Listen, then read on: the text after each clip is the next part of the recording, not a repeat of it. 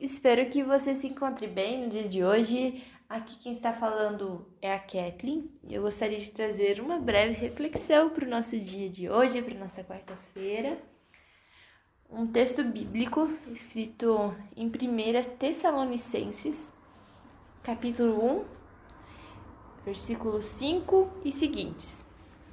Lá está escrito o seguinte: Porque o nosso evangelho não chegou a vocês somente em palavra, mas também em poder no Espírito Santo e em plena convicção. Vocês sabem como procedemos entre vocês em seu favor.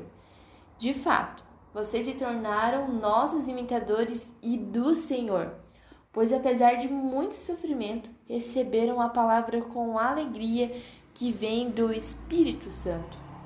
Assim, tornaram-se modelo para todos os crentes que estão na Macedônia e na Caia, porque partindo de vocês propagou-se a mensagem do Senhor na Macedônia e na Caia. Não somente isso, mas também por toda parte tornou-se conhecida a fé que vocês têm em Deus. Até aqui. Essa é uma carta escrita por Paulo e Timóteo para a igreja de Tessalonicense.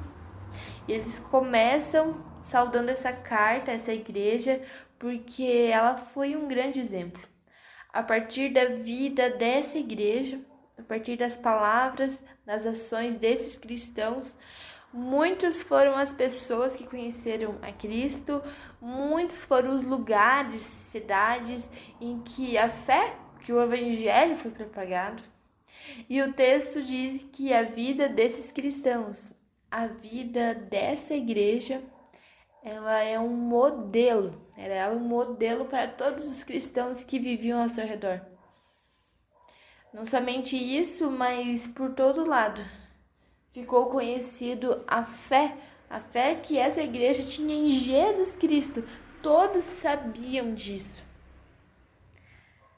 A nossa vida, a minha e a sua, precisa ser como desses cristãos. Através do nosso viver, das nossas palavras e ações, precisamos demonstrar a Cristo. A nossa vida precisa ser um modelo, realmente um modelo de Cristo. E o que a sua vida tem demonstrado para as pessoas que o cercam, para as pessoas que convivem com você? Ela tem demonstrado Cristo? Ela tem demonstrado a fé? Tem demonstrado o Evangelho? Esse é o nosso desafio para o dia de hoje.